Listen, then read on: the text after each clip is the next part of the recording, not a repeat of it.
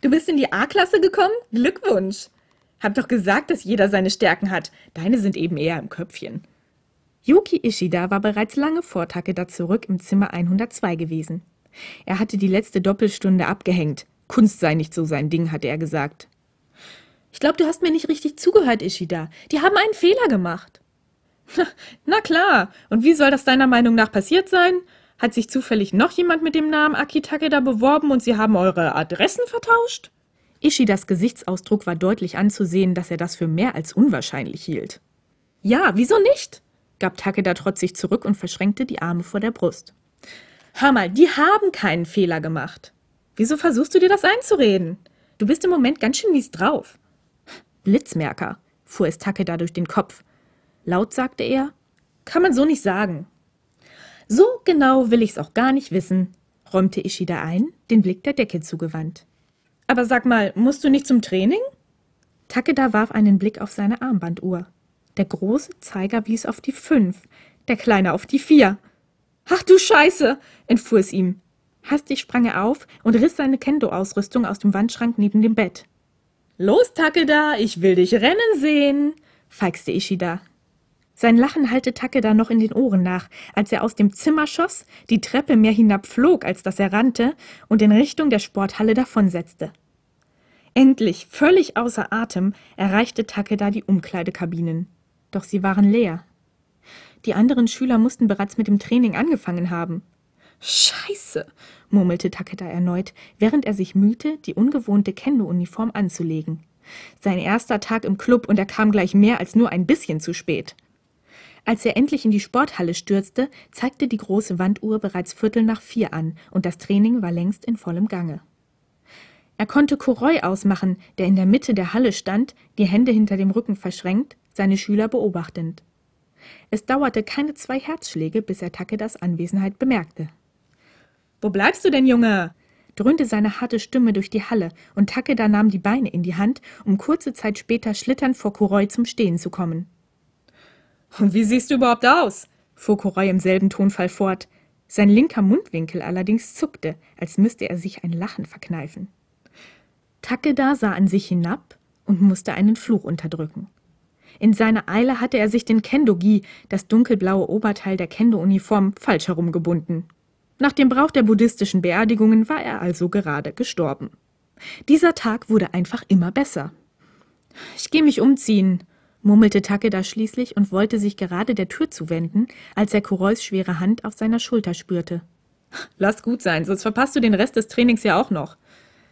Einen Moment lang suchte Kurois Blick die Halle ab, vielleicht auf der Suche nach einem Trainingspartner für Takeda. Dabei hätte er bereits wissen müssen, dass niemand übrig geblieben war. Während Takeda Kurois Blick folgte, musste er überrascht feststellen, dass viele der Clubmitglieder Mittelschüler zu sein schienen. Es lohnte sich wohl nicht, einen eigenen Kendo-Club nur für die Oberschüler der Seiko Gakuen einzurichten. Na gut, sagte Kuroi schließlich und rieb sich mit dem Finger über eine der buschigen Augenbrauen. Am besten zeige ich dir erstmal ein paar Grundlagen. Außer dir haben wir dieses Jahr keine Neuanfänger bekommen. Sonst gibt es zum Jahresanfang immer ein paar Extrastunden. Aber so lohnt sich das nicht. Mach mir einfach alles nach. Kuroi erhob sein Bambusschwert und begab sich in Ausgangsposition. Takeda gab sich alle Mühe, es ihm gleich zu tun, und es schien ihm auch erstaunlich gut zu gelingen.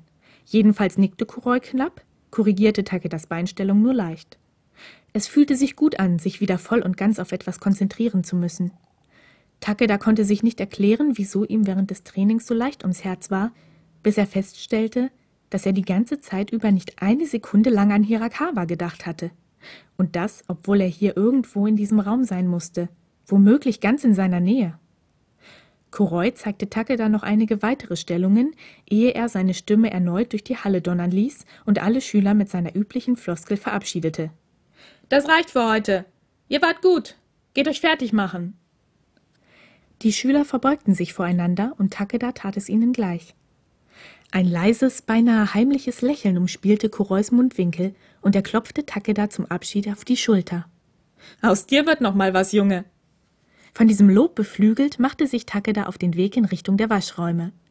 Er war beinahe dort angelangt, als eine kühle, schneidende Stimme ihn zurückrief. Hey, Takeda! Plötzlich fühlte er sich wie ein Vogel, der gegen eine Scheibe geflogen war. Er musste sich nicht erst umdrehen, um zu wissen, dass diese Stimme Hirakawa gehörte. Verdammt nochmal, was wollte dieser Kerl jetzt bloß von ihm? Wir sollten einige mögliche Aktionen für das Sommerfest durchsprechen, fuhr Hirakawa fort, als sei es das Natürlichste der Welt. Wieso wir? wollte Takeda mit zusammengebissenen Zähnen wissen und rang sich nun doch dazu durch, sich zu Hirakawa umzudrehen. Wenn das eine Entschuldigung für sein indiskutables Verhalten neulich vor der Bibliothek sein sollte, dann war sie wirklich mehr als erbärmlich. Du bist der stellvertretende Klassensprecher, oder nicht? Das klang so beiläufig, dass Takeda kaum glauben konnte, dass es Hirakawa gewesen war, der ihn überhaupt erst in diese missliche Lage gebracht hatte. Wut stieg in Takedas Brust auf. Was war das für ein perfides Spiel, auf das er sich da eingelassen hatte? Schön, reden wir also über das Sommerfest, brachte Takeda hervor und war selbst überrascht, wie ruhig seine Stimme klang. Ruhig und beinahe ein bisschen bedrohlich. Natürlich nicht jetzt, gab Hirakawa zurück, die linke Augenbraue leicht angehoben. Komm Freitag nach dem Training im Wohnheim zu mir aufs Zimmer. Und damit wandte sich Hirakawa ab, ohne auch nur eine Antwort abzuwarten. Takeda war so perplex, dass er völlig vergaß, nach der Zimmernummer zu fragen.